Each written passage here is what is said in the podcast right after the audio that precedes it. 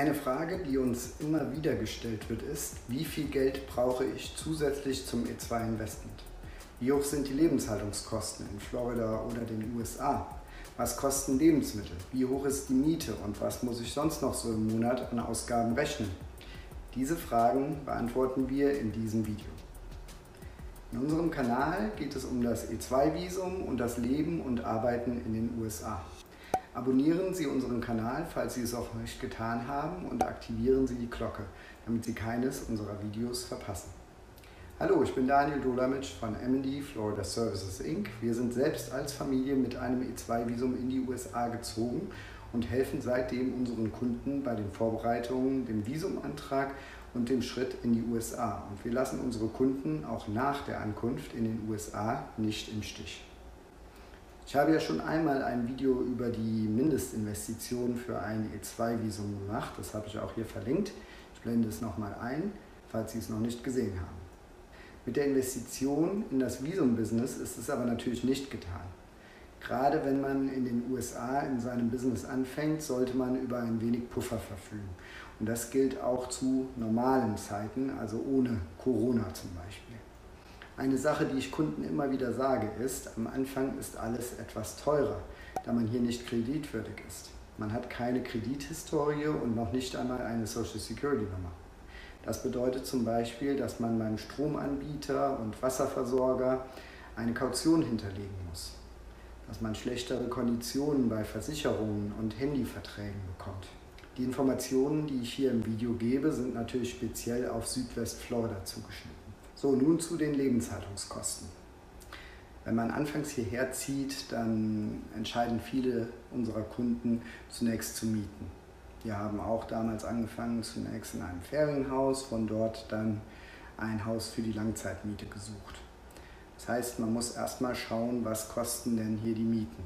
Glücklicherweise ist Südwestflorida, was die Mieten angeht, auch vergleichsweise human, wenn auch teurer sicherlich als Deutschland. Wobei man das auch nicht so pauschal sagen kann, denn für manche deutsche Großstadt ist sicherlich auch mindestens so teuer, wenn nicht sogar teurer. Die Lebenshaltungskosten, die mit dem Wohnen in Südwestflorida zusammenhängen, die beinhalten zunächst einmal natürlich die Kaltmiete. Bei uns für ein Drei-Schlafzimmer-Haus am Salzwasserkanal in der monatlichen Kaltmiete von 2100 Dollar war bei uns die Pest Control, Lawn Care und der Pool Service enthalten. Für Wasser haben wir im Mittel pro Monat ungefähr 115 Dollar bezahlt. Man muss dabei beachten, dass unser Haus ja, wie ich schon erwähnt, einen Pool hatte und ähm, dieser Pool muss im Winter regelmäßig nachgefüllt werden, da Wasser verdunstet und äh, es zu wenig regnet.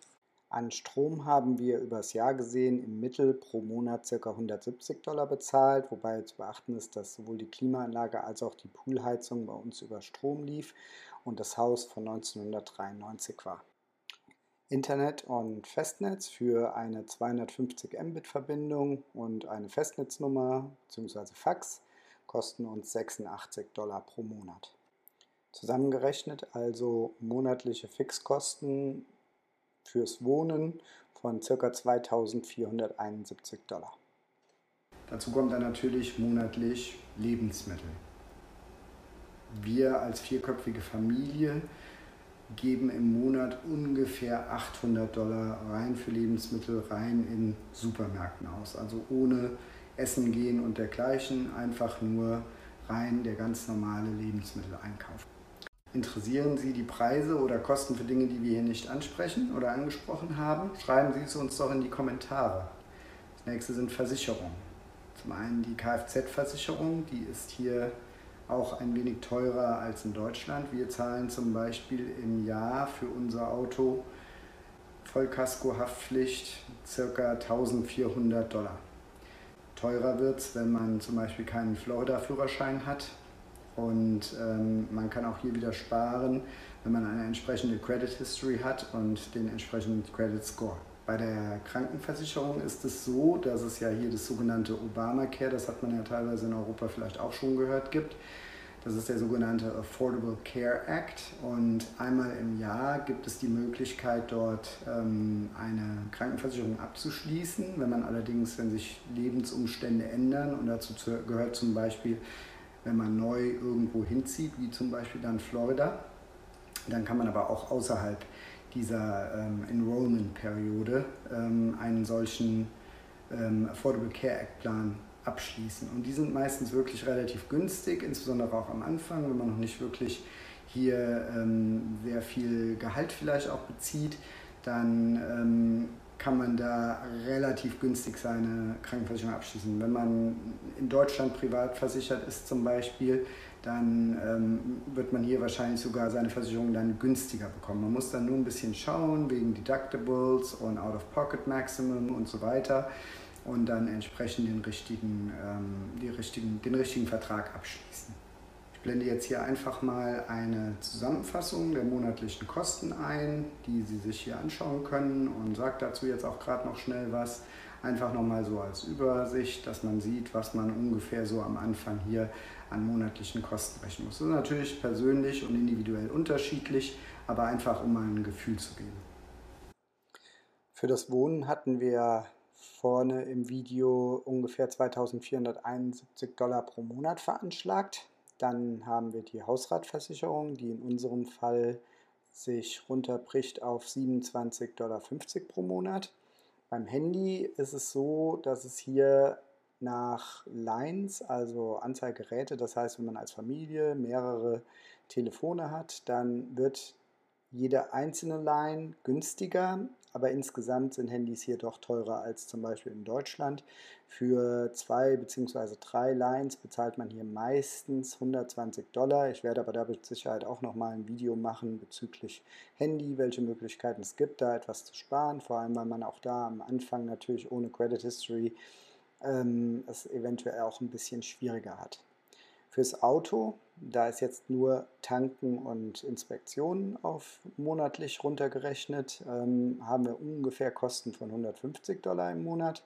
Maut ähm, bezahlen wir circa 30 Dollar im Monat. Das liegt allerdings daran, dass wir hier in Cape Coral auf einer quasi Halbinsel sind und sehr oft überbrücken müssen.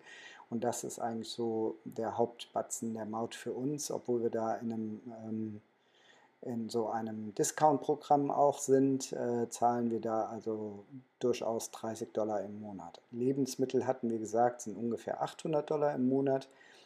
Für die Kita unseres jüngeren Sohnes haben wir für das erste Jahr 200 Dollar in der Woche, also 800 Dollar im Monat gezahlt. Das kommt aufs Alter des Kindes an, aber darüber mache ich auch noch ein separates Video.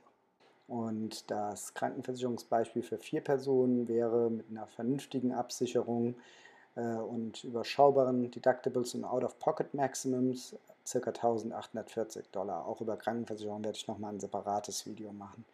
Die gesamten Lebenshaltungskosten für uns pro Monat am Anfang, als wir neu hier in Südwestflorida waren, lagen somit bei ungefähr 6.238 Dollar und 50 Cent. Wenn Sie auch ein E2-Visum beantragen möchten, um in den USA leben und arbeiten zu können, dann schauen Sie in der Beschreibung unter diesem Video nach. Dort haben wir unseren kostenlosen Leitfaden zum E2-Visum verlinkt. Unsere Facebook-Gruppe Auswandern nach Florida hilft nicht nur, wenn Sie nach Florida möchten, sondern überall in die USA. Der Link ist ebenfalls in der Beschreibung. Neben uns können Sie sich dort auch mit anderen vernetzen, die in den USA leben und arbeiten möchten oder den Schritt schon gegangen sind. Wenn Ihnen unser Video gefallen hat, dann würden wir uns sehr über ein Like und ein Abo freuen. Damit helfen Sie uns, dass unsere Videos von mehr Leuten entdeckt werden. In unserem Kanal finden Sie noch viele weitere Videos über E2-Visum und das Leben und Arbeiten in den USA. Schauen Sie sich auch die hier empfohlenen anderen Videos von uns an. Vielen Dank fürs Zuschauen und bis bald.